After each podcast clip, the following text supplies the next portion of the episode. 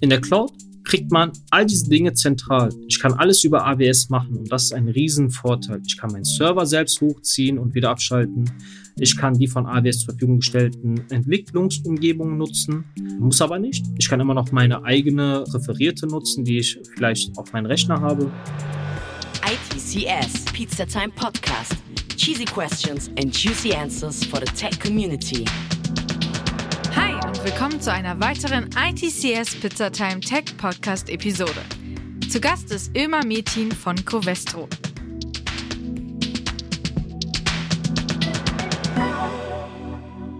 Und Covestro hatten wir schon in Folge 45 einmal bei uns. Da ging es aber um Themen wie Nachhaltigkeit und Data Science. Diesmal interessiert uns aber die Arbeit in der Cloud. Längst sollte bekannt sein, dass Cloud mehr kann, als einfach nur einige Fotos zu speichern. Was genau die Cloud in der Industrie so alles mit sich bringt, erklärt uns jetzt Ömer Metin von Covestro im Interview mit unserem Moderator Stefan. Viel Spaß! Ja, ich spreche mit Ömer Metin, AWS Cloud Engineer bei Covestro. Äh, und mit Covestro haben wir ja schon mehrfach gesprochen. Äh, einigen Zuhörern wird die Firma auch bekannt sein. Und im Intro bist du ja auch schon ein bisschen vorgestellt worden. Ich würde aber trotzdem sagen, stell dich auch nochmal selber vor. Wer bist du und was machst du genau bei Covestro? Ja, hallo Stefan. Erstmal vielen Dank, dass ich hier bei IDCS mitmachen darf. Zunächst einmal zu meiner Person, wie du auch schon gefragt hast. Mein Name ist Ömer Metin. Ich bin 27 Jahre alt und bin in Leverkusen geboren aufgewachsen habe Wirtschaftsinformatik im Bachelor studiert an der Universität Köln und nachher auch meinen Master abgeschlossen an der Universität Duisburg-Essen und bin bei Covestro seit 2019 unterwegs und aktuell als Cloud Engineer tätig. Für alle, die Covestro jetzt nicht mehr aus den äh, vergangenen Folgen in Erinnerung haben, äh, was seid ihr genau für ein Unternehmen? Genau, Covestro wurde 2015 gegründet. Ich gebe erstmal so ein paar Eckdaten durch. Wir haben ungefähr 17.000 Mitarbeiter und 30 Produktionsstandorte weltweit. Hauptsitz ist in Leverkusen und wir sind der Chemiebranche einzuordnen. Wir haben in der IT ungefähr global 571 Mitarbeiter. Deutschlandweit müssten es 378 sein. Generell zu der Geschichte von Covestro kann man nochmal auf das Unternehmen Bayer blicken. Bayer sollte für jeden ein Begriff sein, denke ich mal. Allein wenn man an die Produkte Aspirin denkt oder an Bayer Leverkusen beispielsweise. Ja, ich denke, jeder, der schon mal Kopfschmerzen hat oder sich für Fußball interessiert, hat den Namen schon mal gehört. Ganz genau, ganz genau. Damals hat Bayer sich umstrukturiert. Ich meine, das war im Jahr 2004. Daraus sind nochmal verschiedene Unternehmen entstanden. Sprich, Bayer hat einige Produktionsbereiche und Sortimente äh, abgegeben. Und darunter ist dann halt quasi Covestro entstanden, beziehungsweise zunächst einmal Bayer Material Science und aus Bayer Materials Science wurde dann letztendlich im Jahre 2015 Covestro gegründet.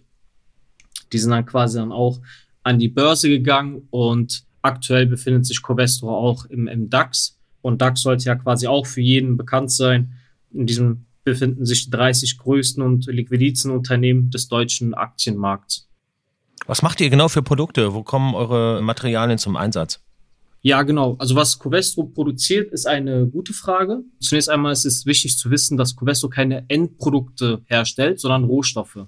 Beispielsweise, ist, ich kann dir leider jetzt kein Produkt sagen, wo ich sage, das ist 100% Covestro, beispielsweise indem ich den Stift zeige oder, oder einen Laptop zeige oder was auch immer. Was wir herstellen und liefern, sind Rohstoffe und daher ist auch unser ganzes Geschäftsmodell B2B. Also sprich, wir liefern unsere ganzen Produkte zu anderen Unternehmen. Business to Business läuft das letztendlich ab. Die Rohstoffe, die wir liefern, sind eigentlich fast überall zu finden. Das ist auch so das Interessante, würde ich sagen. Da haben wir beispielsweise Polyurethane. Das wird genutzt, um Schaumstoffe herzustellen. Das findet man in Sportartikeln wieder, in Möbeln, in Autos. Dann hat man auch Polycarbonate, die quasi als Ersatz für Glas oder Metall und zeichnet sich dadurch aus, dass es robust ist, formbar, bruchfest. Und das findet man auch wieder in Smartphones, Autos, Häuser. Dann haben wir noch Lacke und Klebstoffe. Kann man sich auch gut vorstellen, findet man auch in Autos wieder oder auch in Kosmetikartikeln. Ich weiß nicht, Stefan, dir ist doch bestimmt Invisalign ein Begriff, oder? Habe ich schon mal gehört, ja. Das ist diese transparente Zahnschiene, äh, für die Zahnkorrektur, quasi mhm. die feste Zahnspange, die man sich mal wieder aufsetzen kann, abnehmen kann, etc. Also ein sehr harter, transparenter Kunststoff. Ganz genau, ganz genau. Vorteil ist halt zu der festen Zahnspange, dass man die halt wieder dran machen kann, abnehmen kann Hm. und so weiter und so fort. Und diese Zahnschiene, der Rohstoff, der hierfür genutzt wird, wurde halt quasi auch in Zusammenarbeit mit Covestro und Align Technology, hieß, glaube ich, das Unternehmen, ist dabei entstanden. Beispielsweise für diese Produkte kommen auch unsere Rohstoffe. Ja, und anhand dessen kann man auch natürlich irgendwo auch raushören, dass die Rohstoffe, die wir liefern, in den Branchen quasi gestreut sind. Wir sind in der Automobilbranche unterwegs, in der Baubranche, Möbelbranche, Elektro, Textilien.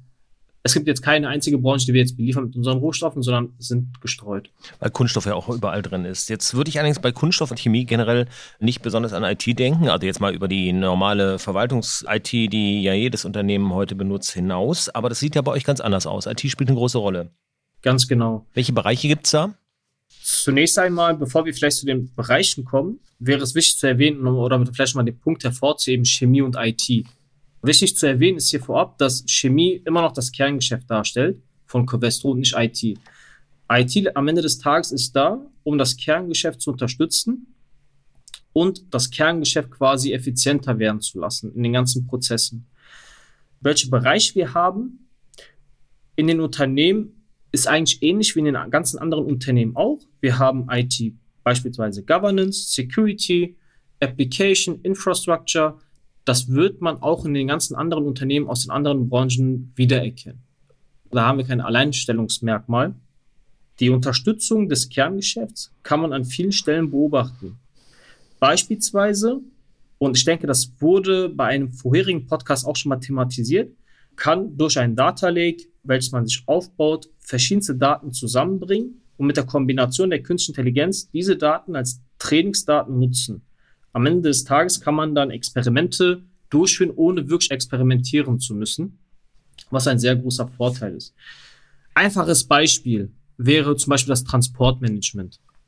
Man kann sich sehr gut vorstellen, dass äh, speziell im Bereich Chemie oder in der Branche Chemie das Thema Transportmanagement eine große Rolle spielt und auch komplex ist. Und auch dort stellen wir uns natürlich immer die Frage, wie kann man das Ganze managen, wie kann man das Ganze effizienter gestalten. Und auch hier findet der Einsatz von IT statt, zum Beispiel durch SAP-Systeme. Dadurch können wir auch unsere ganze Transportmanagement unterstützen, welches, wie gesagt, eine große Herausforderung ist, wo man viele Faktoren beachten muss. Da beispielsweise findet IT statt. Und bei den ganzen anderen allgemeineren Themen, die auch andere Unternehmen haben, wie Customer Sales, Customer Marketing, auch hier findet IT seinen Einsatz. Und ich würde sagen, dass jetzt in der Chemiebranche oder bei uns im Unternehmen, es gibt definitiv nochmal Alleinstellungsmerkmale, wie das Beispiel mit dem Data Lake. Aber es soll jetzt auch nicht heißen, dass wir jetzt nur diese speziellen Fälle haben, sondern auch natürlich die allgemeinen, die auch andere Unternehmen haben. Ich habe gehört, dass diese vielfältigen IT-Bereiche euch auch, also als Absolventinnen und Absolventen in einem Trainee-Programm näher gebracht werden, um sich überhaupt erstmal zu orientieren. Was kannst du zum Covestro Trainee-Programm sagen? Wie waren deine persönlichen Erfahrungen damit? Das Trainee-Programm von Covestro ist meiner Meinung nach die perfekte Einstiegsmöglichkeit für Absolventen. Das sage ich jetzt nicht einfach so, sondern es ist so und ich denke, dass ich das ganz gut beurteilen kann, weil ich ebenfalls ein Trainee gewesen bin und das Programm durchlaufen habe. Das IT-Trainee-Programm existiert seit 2019 in Deutschland und ich war der glückliche Erste, der die Stelle antreten durfte. An sich ist es so, dass das IT-Trainee-Programm zunächst einmal sich an Masterabsolventen richtet, also sprich an auch an diejenigen, die quasi IT-Wirtschaftsinformatik oder Vergleichbare studiert haben und auch einen Masterabschluss vorweisen können. Das Programm ist sehr allgemein aufgebaut. Das bedeutet, es gibt jetzt nicht nur eine spezielle Richtung, wie zum Beispiel IT-Security oder Governance, sondern man hat die Möglichkeit, in sechs bis sieben verschiedenen Abteilungen eingesetzt zu werden. Diese Gestaltung war für mich damals sehr ansprechend, weil ich nach dem Master noch nicht so genau wusste, in welchem Bereich ich mich spezialisieren soll. Klar hatte ich diverse Werkstättentätigkeiten während meines Studiums, aber trotzdem gab es Bereiche, die mich interessiert hatten, wo ich vorher nicht die Möglichkeit hatte, in einem dieser Bereiche tätig zu werden. Also da war das IT-Trainee-Programm für mich optimal, da ich so die Möglichkeit hatte, in verschiedenen Abteilungen Erfahrung zu sammeln und für mich zu entscheiden, was macht mir am meisten Spaß. Zwei Punkte würde ich gerne noch zum Programm anmerken. Ein Riesenvorteil war, dass ich das Programm mitgestalten konnte. Ich konnte beispielsweise sagen, hey, ich würde gerne die oder die Abteilung sehen, können wir das ins Programm einbauen? Mit solchen Fragen konnte ich mich immer an meine Buddies wenden, quasi also Personen, die sich um mich gekümmert haben. Und alles, was ich so angefragt hatte, wurde auch realisiert und das fand ich richtig gut. Der zweite wichtige Punkt wäre noch der Einsatz im Ausland. Also auch ein Auslandseinsatz im Programm ist möglich. Bei mir hat es leider nicht stattgefunden aufgrund der aktuellen Lage mit Corona. Aber ich finde, das ist auch nicht so tragisch, da ich schon mal einen Auslandseinsatz hatte in meiner Vergangenheit. Aber für all diejenigen, die noch keinen Auslandseinsatz hatten, ist das auch nochmal eine einmalige Gelegenheit. Und ich finde auch sehr gut, dass das Part des Trainee-Programms ist. Jetzt hast du dich ja bei dieser ganzen Auswahl für den Cloud-Bereich bei Covestro entschieden. Was hat nach deiner Meinung dieser Bereich, was andere nicht haben? Genau, am Ende meines IT-Trainee-Programms konnte ich, wie du schon richtig gesagt hast, konnte ich zunächst einmal mich mit meinen Vorgesetzten zusammensetzen und darüber sprechen, welche Abteilung mir mehr oder welche weniger gefallen hat. Und mein persönlicher Wunsch war es, in die Cloud einzusteigen, aus mehreren Gründen. Die Covestro IT steigt als Gesamtes auf die Cloud um. Das ist ein Projekt, welches auch erst vor kurzem angestoßen wurde. Da das Thema an sich neu ist im Unternehmen, viele Trainingseinheiten angeboten werden und das Thema an sich sehr interessant und umfangreich ist, wollte ich mich in diesem Bereich spezialisieren. Ich bin seit ungefähr vier Monaten dabei und bereuen tue ich es bisher überhaupt nicht. Cloud bietet unfassbar vieles an und mir gefällt auch die Idee hinter dem Begriff DevOps Teams. DevOps werden auch einige kennen. Ist ein Wort, welches sich zusammensetzt aus Development und Operation. Bedeutet, man entwickelt und betreibt. Und ich denke, dass das für mich auch ein ausschlaggebender Punkt war, als Cloud Engineer einzusteigen. Oft hatte ich das so beobachtet, dass Application Manager von einem Entwicklerhaus abhängig waren. Solche Rollen hatte ich in der Vergangenheit auch. Da kommuniziert und organisiert man eigentlich alles rund um die Applikation, hat aber selbst keine Befugnisse, irgendwas Eigenständiges umzusetzen.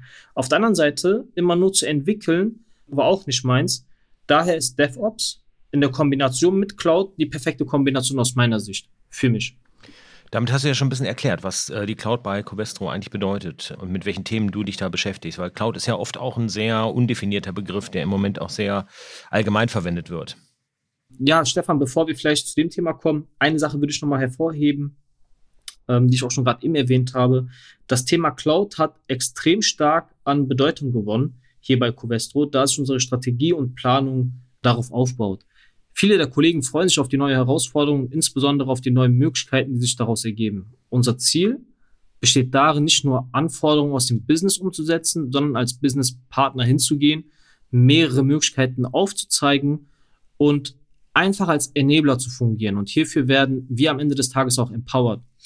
Auf strategischer und Führungsebene äh, wurde unter den verschiedensten Cloud-Anbietern letztendlich AWS ausgewählt. AWS steht hier für Amazon Web Services und da richten sich gerade sehr, sehr viele Blicke drauf. Vielleicht gehe ich auch nochmal einen Schritt zurück und erkläre, was überhaupt Cloud ist und was die Vorteile sind. Betrachten wir mal die, das klassische Szenario. Man will eine Webseite aufbauen. Hierfür braucht man eine Entwicklungsumgebung, man braucht einen Server, man braucht einen Domainnamen, also sprich sowas wie www.webseite.de. Diese drei Komponenten behalten wir mal das Thema ganz allgemein. Klar, man kann irgendeine Entwicklungsumgebung aus dem Internet sich runterladen. Da gibt es viele kostenlose Anbieter. Server kann man sich ebenfalls irgendwo sich bestellen. Und man kann sich auch den Domainnamen, äh, da braucht man ja nur für zu googeln und schon wird man fündig, wenn man jetzt das Ganze privat aufsetzen würde, selbstverständlich. Und schon kann man quasi auch eins erwerben, einen Domainnamen. Das, was ich jetzt aufgezählt habe, ist schon sehr high level gewesen. Aber all diese drei Dinge muss von den verschiedensten Stellen organisiert werden. Dadurch hat man gewisse Abhängigkeiten, eventuell lassen sich gewisse Dinge schwierig miteinander integrieren. In der Cloud kriegt man all diese Dinge zentral. Ich kann alles über AWS machen und das ist ein Riesenvorteil. Ich kann meinen Server selbst hochziehen und wieder abschalten. Ich kann die von AWS zur Verfügung gestellten Entwicklungsumgebungen nutzen, muss aber nicht. Ich kann immer noch meine eigene Referierte nutzen, die ich vielleicht auf meinen Rechner habe. Sprich, ich kann Cloud-Services mit anderen Services kombinieren. Es gibt sehr, sehr viele Services innerhalb von AWS, die man nutzen kann. Vielleicht wird es auch nochmal deutlich, wenn ich Netflix oder Lieferando erwähne. Wenn man Hunger hat, kann man einfach auf Lieferando gehen und schon werden die verschiedensten Lieferanten aus deiner Nähe inklusive Menü angezeigt.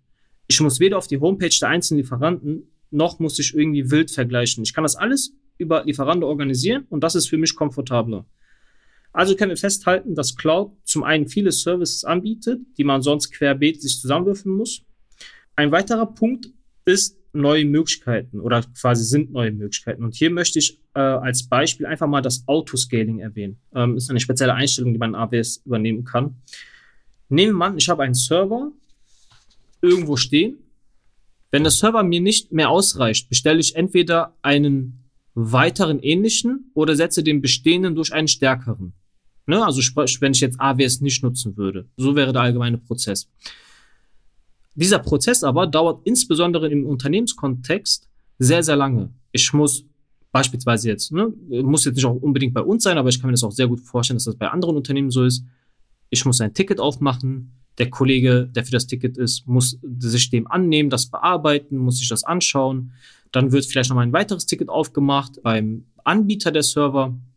Und dieser meldet sich dann halt irgendwann und ich erhalte Tage später das, wonach ich gefragt habe. In der Cloud geht das, was ich eben beschrieben habe, automatisiert in Sekunden. Also unabhängig davon, ob ich jetzt Autoscaling habe oder nicht. Ne? Auch wenn ich ganz allgemein einen Server bestelle. Aber nochmal zurück zu dem, Szenar zu dem Szenario. Ich möchte einen zusätzlichen Server haben oder einen stärkeren, dann würde das ebenfalls genauso dauern. Wenn ich aber jetzt ein Autoscaling mache, sprich das Ganze automatisiert, dieses Ersetzen oder einen zusätzlichen hinzubekommen, kann ich automatisiert auch ein AWS in Sekunden erfüllen. Und da unterscheidet man zwischen beispielsweise jetzt vertikalem und horizontalen Scaling. Vertikal ist, ich ersetze einen bestehenden Server durch einen stärkeren und vertikal bedeutet, ich nehme einen zweiten gleichen Server dazu. Ich kann beispielsweise auch innerhalb der AWS Metriken aufsetzen und beispielsweise sagen, wenn meine CPU zumindest 80% ausgelastet ist, stelle mir einen neuen zusätzlichen Server dahin. Das passiert dann alles automatisiert im Hintergrund. Ich habe einen effizienteren Prozess implementiert. Die End-User sind auch entsprechend zufriedener, da die gewünschte Verfügbarkeit der Webseite auch gegeben wird. Jetzt haben wir viel über das Was gehört. Mich würde jetzt auch nochmal das Wie interessieren. Wie, also zum Thema agiles Arbeiten. Wie geht ihr diese Projekte konkret an? Unsere Arbeitsweise hat sich in der letzten Zeit sich auch sehr stark geändert. Das agile Mindset beziehungsweise das agile Arbeiten rückt immer mehr und mehr in den Vordergrund.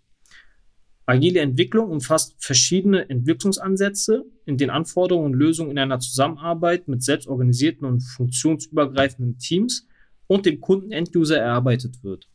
Das beinhaltet dann adaptive Planung, schnelle und flexible Reaktion auf Veränderungen. Um vielleicht agil besser oder agile besser zu verstehen, kann man sich auch nochmal das äh, agile Manifest sich anschauen. Das hört sich nach so einem endlosen Dokument an, wenn ich jetzt Manifest sage, aber letztendlich besteht das aus vier Statements. Das wäre beispielsweise Individuen und Interaktionen sind uns wichtiger als Prozesse und Werkzeuge. Ein funktionierendes Produkt bzw. Software ist wichtiger als umfassende Dokumentation. Zusammenarbeit mit dem Kunden ist wichtiger als Vertragsverhandlungen. Reagieren auf Veränderungen ist wichtiger als das Befolgen eines Plans. Das, also das ist das, was das Agile Manifest sagt. Und hier muss ich nochmal vielleicht kurz eine Sache hervorheben. Die Dinge, wie ich es auch eben formuliert habe, sind wichtiger. Bedeutet nicht, dass der Vergleich, also sprich Individuen und sind ja wichtiger als Prozesse und Werkzeuge. Soll jetzt nicht bedeuten, dass Prozesse und Werkzeuge unwichtig sind. Agilität umfasst eine Reihe von Leitprinzipien, die im Agile Manifest festgehalten sind. Man kann Agilität auch als gewisse Philosophie bezeichnen. Ja, das sind ja so die Sachen, die ich nochmal gerade erklärt habe. Sind, das, das ist ja keine richtige Arbeitsstruktur, sondern vielmehr eine Philosophie, die man lebt. Und das wollen wir auch quasi in unserer Unternehmenskultur schaffen. Um diese Philosophie umsetzen zu können, gibt es auch verschiedene Möglichkeiten und eine davon nennt sich Scrum. Und mit dieser arbeiten wir. Scrum beschreibt eine rollenbasierte Vorgehensweise, die in Softwareentwicklungsprojekten eingesetzt wird. Hier hat man letztendlich das Scrum-Team, welches sich zusammensetzt aus Entwickler, Scrum Master und Product Owner. Um es kurz und allgemein zu erklären, die Entwickler setzen die Anforderungen um. Der Scrum Master sorgt dafür, dass Scrum im Team richtig gelebt wird. Ne? Also sprich, da hat man auch gewisse Werte, darauf muss der Scrum Master auch achten, wie Fokus, Respekt, Commitment, Courage und Openness und zusätzlich organisiert und sorgt der Scrum Master auch dafür, dass die Scrum-Events stattfinden und auch korrekt ablaufen. Und der Product Owner, die dritte Rolle, ist mehr oder weniger der ich würde mal sagen, Single Point of Contact auf der einen Seite für die Stakeholder, sprich Kunden und Enduser, vertritt die Interessen dieser und hält die Anforderungen fest. Jetzt bist du ja genau in der Rolle des Scrum Masters. Was bedeutet das in Zeiten des Homeoffice? Wie funktioniert das im agilen Arbeiten? Homeoffice ist sicherlich, was agiles Arbeiten betrifft, hier und da eine Herausforderung. Aber, und das möchte ich hier nochmal betonen, also ist meine persönliche Empfindung, dass agiles Arbeiten funktioniert bei uns auch erstaunlich gut. Also ich denke mal, jeder Büroangestellte in Deutschland macht zurzeit diese Erfahrung zum ersten Mal im Leben. Also, dass man für eine längere Zeit von zu Hause aus arbeitet. Ich persönlich fand die Idee vom Homeoffice schon immer gut. Nur hätte man mich vor Corona gefragt, wie ich mir die Performance vorstelle oder allgemein, wie das ablaufen wird, hätte ich nicht gedacht, dass es so wäre wie jetzt, also so gut laufen könnte wie jetzt. Im Team, ich würde mal sagen, können wir alle sehr, sehr gut zusammenarbeiten. Die Kommunikation funktioniert sehr gut und die Qualität der Arbeit hat ebenfalls nicht nachgelassen. Was das jetzt für mich speziell als Scrum Master bedeutet, ist folgendes. Für mich als Scrum Master bedeutet das erstmal nicht so viel. Wie ich gesagt hatte, funktioniert die Zusammenarbeit ja sehr gut. Was für mich als Herausforderung zu meistern gilt, ist die Lage, Stimmung, Teamklima richtig zu deuten. Das ist insofern wichtig, weil ich als Scrum Master ebenfalls dafür Sorge tragen muss, dass im Team alles läuft. Falls es Konflikte gibt, muss ich diese aus der Welt schaffen oder zumindest dafür sorgen, dass darüber gesprochen wird. Kommen wir zum Abschluss jetzt nochmal zu Karrierethemen. Das ist ja das, was uns hier im äh, ITCS Pizza Time Podcast immer besonders interessiert. Dein Einstieg bei der IT bei Covestro ist ja noch gar nicht so lange her. Wenn du jetzt äh, quasi dir selber nochmal deinem früheren Ich nochmal begegnen würdest, welchen Tipp würdest du dir geben zum Einstieg in diese Branche? Ja, Stefan, lass ich mir da mal kurz überlegen. Ähm, genau, zum einen haben wir das Trainee-Programm. Das würde ich jedem empfehlen, der quasi Masterabsolvent ist oder kurz vor dem Abschluss steht. Aber das Trainee-Programm ist jetzt nicht die einzige Möglichkeit, wie man quasi einsteigen kann. Des Weiteren bietet Covestro ein duales Studium an. Für alle, die die allgemeine Hochschulreife erworben haben, können dann auch quasi direkt mit dem dualen Studium beginnen. Das Ganze nennt sich WIN-Programm. Und des Weiteren als dritte Option würde ich mal die allgemeinen Ausschreibungen erwähnen. Da kann man sich jederzeit auch drauf bewerben und auch so den Einstieg dann realisieren. Wenn ich jetzt bei euch starten will, wo kann ich mich bewerben und wie läuft das Ganze dann ab? Die Trainee-Stelle wird ganz normal ausgeschrieben. Ähm, man findet die Ausschreibung auf www.career.covestro.de. Da bewirbt man sich quasi, also über das Portal. Dann folgt erstmal ein Vorstellungsgespräch. Bei mir lief das damals telefonisch ab. Wenn man diesen erfolgreich bestanden hat, wird man ins Assessment Center eingeladen. Ein Tag zuvor findet auch ein gemeinsames Essen statt, wo man sich kennenlernen kann. Und am Tag danach, wo das Assessment Center dann stattfindet, das dauert, beziehungsweise hat bei mir ungefähr einen Tag gedauert, kriegt man auch direkt die Antwort, ob man angenommen wird oder nicht. Und so ungefähr sieht dann der Prozess aus, wenn man sich auf die Stelle IT-Trainee bewirbt. Immer Mittin, AWS Cloud Engineer bei Covestro. Vielen Dank für den tollen Einblick, den du uns heute gegeben hast. Danke, vielen Dank, Stefan, dass ich hier sein durfte. Und damit zurück ins Studio. Ja, früher war man noch glücklich, wenn es überhaupt eine Netzwerkverbindung gab. Heute können große Konzerne ihre IT komplett auf fernen Rechenzentren laufen lassen. Wenn ihr jetzt Lust auf IT in den Wolken habt, dann schaut doch mal bei Covestro vorbei. Die Links dazu sind natürlich unten in der Beschreibung. Und zwischendurch könnt ihr natürlich gerne bei ein paar anderen Folgen reinhören. Da kommt jede Woche was Neues. Bis dann. ITCS, Pizza Time Podcast.